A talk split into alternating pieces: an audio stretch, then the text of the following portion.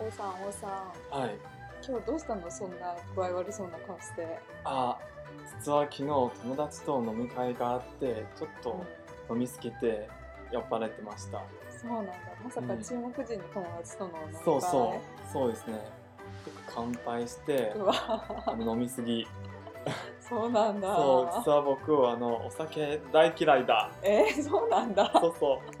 じゃあ次からちょっと気をつけないとねそうだねうん月柄は飲めないって言っちゃいます そう 大家好欢迎来到どこでも中国語我是小王我是さくら。今日は皆さんと中国式飲み会について王さんから話を聞いてみたいと思います今日のテーマは乾杯の挨拶と反応飲める場合飲めない場合の意思表示お茶で乾杯接待に感謝するについて聞いてみたいと思います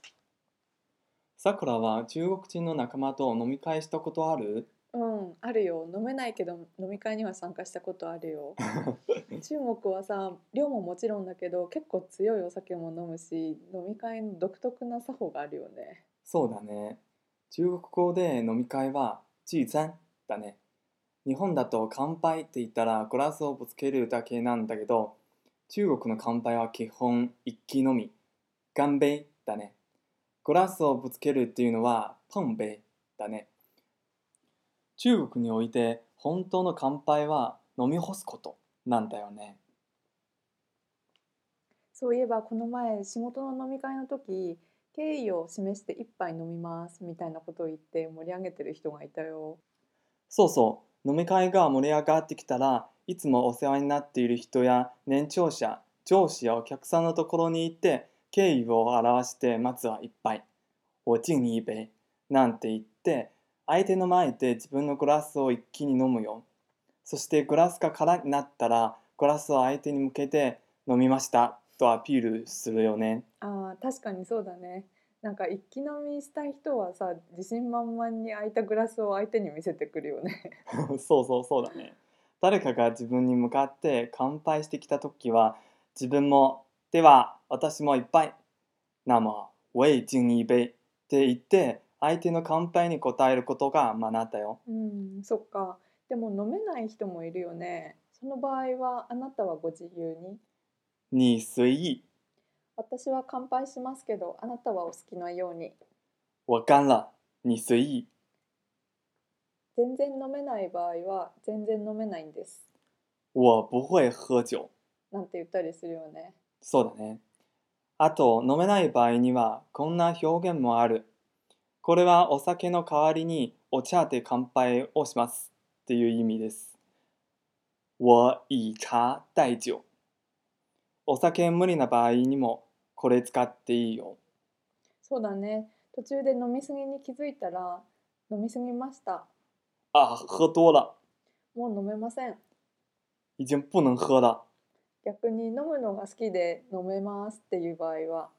我能喝。だねそうだね。この表現は直訳すると、私は飲めますだけど、実は私は結構飲めますっていう意味になるから、使う場合と相手に気をつけてね。これを言ったら中国人ならすごく喜んでどんどん飲ませてくるからね。そっか飲めるか飲めないか最初の意思表示が必要だよねそうだよ。中国では飲める人にはたくさん勧めてくるのが普通だし、それがお客さんをもてなすマナーと考えている場合もあるから、最初の意思表示は重要だよ。うんあと最後に食事が終わって席を設けてくれた主催者の人に「今日はおもてなしをありがとうございます」って言いたよねその時はその時は、今日はおもてなしをありがとうございます。今天、多谢款待。なんていうのがいいと思うよ。うんホストも挨拶してくれたら嬉しいからね。そっか、ちなみに日本では飲んだ当日にお礼、ビジネスの場だったら次の日もメールしてお礼とかするけど、中国はお礼は当日だけで十分なんだっけそうそう。何回もお礼すると、月もごちそうしてくださいねってさ催促みたいななるからね。えっと、また集まりましょうぐらいだけって大丈夫だよ。我们下次再聚みたいな感じですね。今日は中国式の飲み会で使える表現について王さんからいろいろ教えてもらいましたここで一度おさらいをしてみたいと思いますはい。飲み会聚餐聚餐あなたに敬意を示してまずは一杯我敬你一杯。我敬你一杯。では私も一杯我也敬你一杯。我也敬你一杯。お好きなように随意随意。私は乾杯あなたはお好きなように我干了，你随意。我干了，你随意。全然飲めないんです我不会喝酒，我不会喝酒。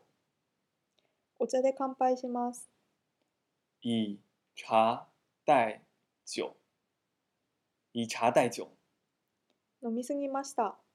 喝多了，喝多了もう飲めません不能喝了，不能喝了，結構飲めます很能喝，很能喝。今日はおもてなしをありがとうございます今天谢谢款待。今天谢谢款待。また集まりましょ下次再聚。下次再聚。う皆さん今日は聞いていただいてありがとうございます次回もまた一緒に練習していきましょう谢谢大家我们下次见